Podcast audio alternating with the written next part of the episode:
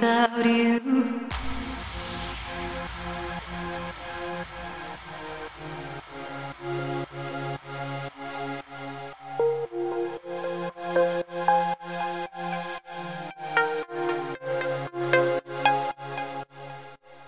I can't be without you, no matter what I try.